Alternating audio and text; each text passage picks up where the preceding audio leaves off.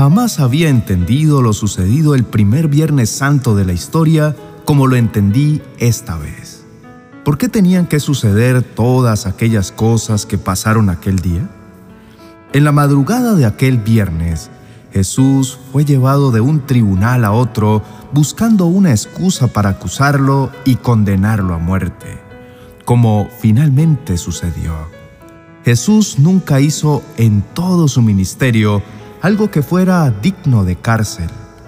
Cuando fue apresado en el huerto, él estaba orando, no organizando una conspiración contra las autoridades. Ellos no tenían una razón válida para apresarlo, pero lo hicieron. ¿Por qué Jesús no se defendió si era inocente?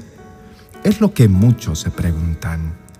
Pero la misión de Jesús era reconciliar a la humanidad perdida en el pecado con su Padre amoroso, quien le había enviado.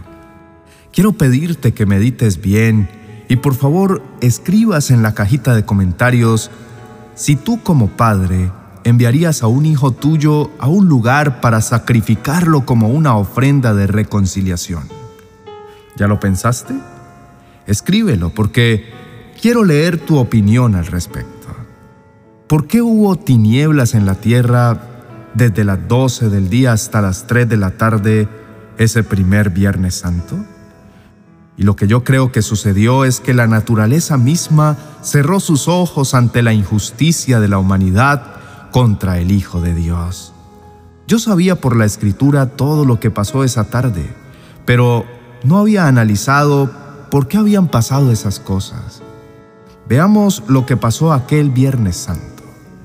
Tres horas de oscuridad desde las 12 del día hasta las 3 de la tarde. Luego, un terremoto que abrió los sepulcros y rasgó el velo del templo de arriba hacia abajo. ¿Por qué Dios permitió todas estas cosas? Porque esa tarde, cuando el Cordero de Dios fue colgado en aquella cruz, dio aquel grito de victoria. Consumado es. La vieja enemistad entre Dios y el hombre por el pecado finalmente llegaba a su fin.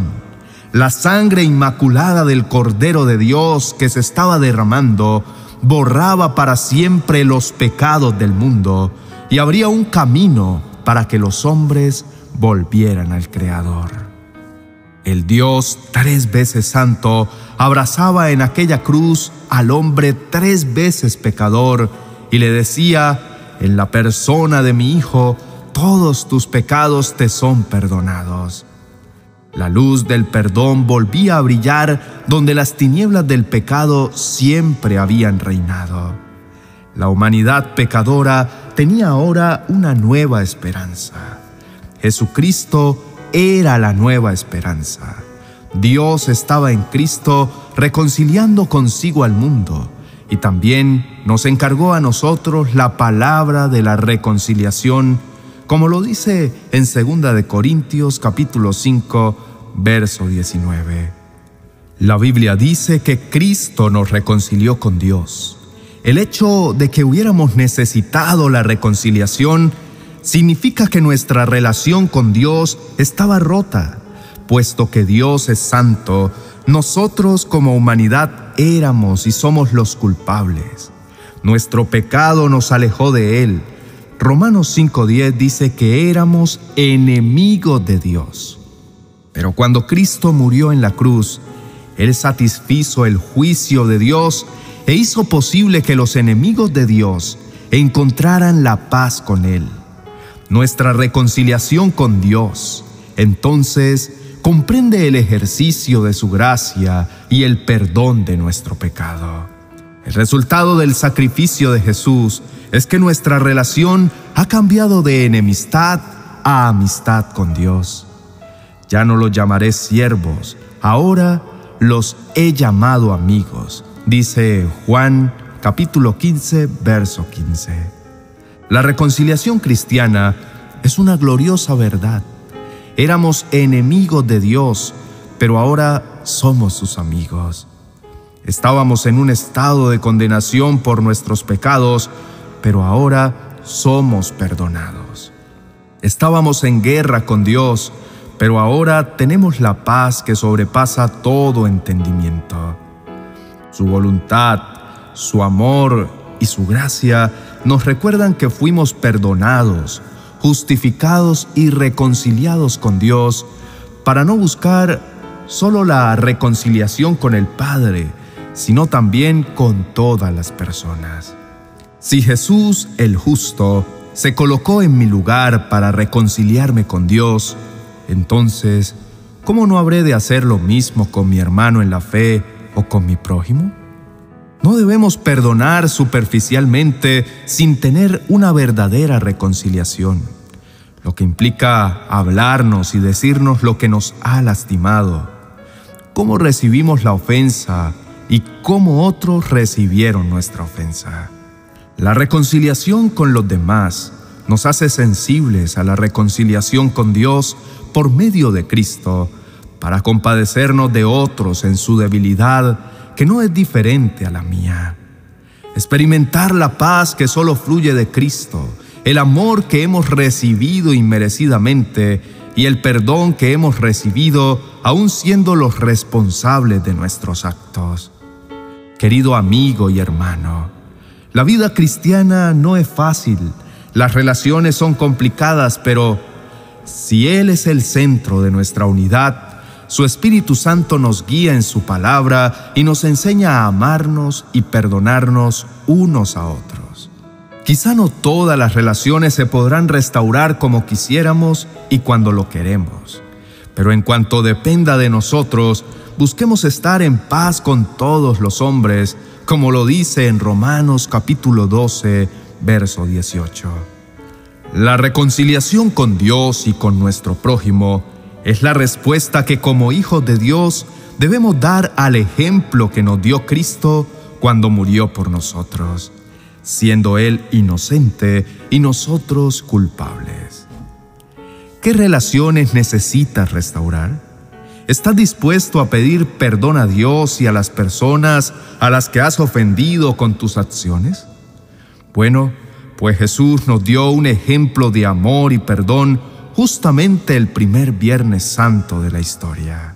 Vamos a orar y a reconocer delante de Dios que hemos fallado y que necesitamos reconciliarnos primero con Él y después reconciliarnos también con las personas o familiares con las que hemos roto las relaciones. Porque ese es el deseo del Señor, que podamos ser reconciliados en este tiempo. Oremos. Amado Padre Celestial, gracias por el enorme privilegio que me das de poder entrar en tu presencia para hablar contigo. Vengo ante ti para darte las gracias por haber enviado a Jesús, tu único Hijo, para morir en mi lugar, para acercarme a ti y para reconciliarme con todas las personas que me han ofendido o que yo de cualquier manera también lo he hecho. Señor amado, clamo en este momento primero por tu infinita misericordia, que por tu gracia me levantes y me limpies de todos mis pecados y por favor sanes todas mis heridas.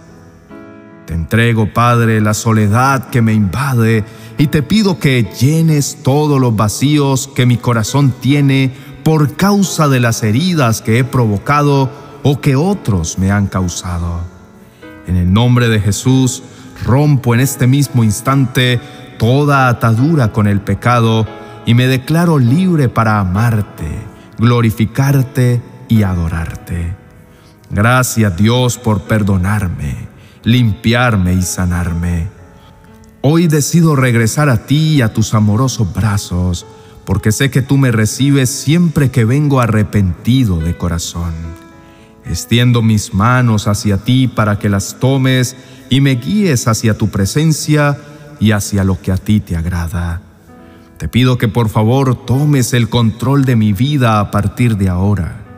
Quiero ver tu gloria una vez más, Señor. Enséñame a caminar a tu lado y ayúdame a agradarte en todo lo que yo haga en mi diario vivir.